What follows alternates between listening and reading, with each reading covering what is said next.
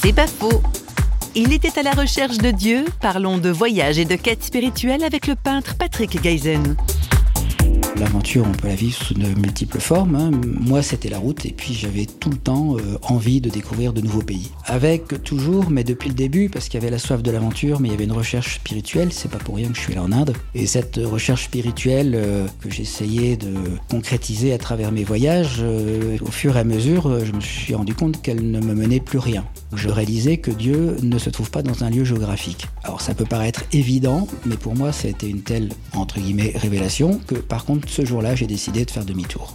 Ça a été quand même un moment clé dans toute cette histoire où euh, je me suis dit, il doit y avoir euh, autre chose, un autre moyen.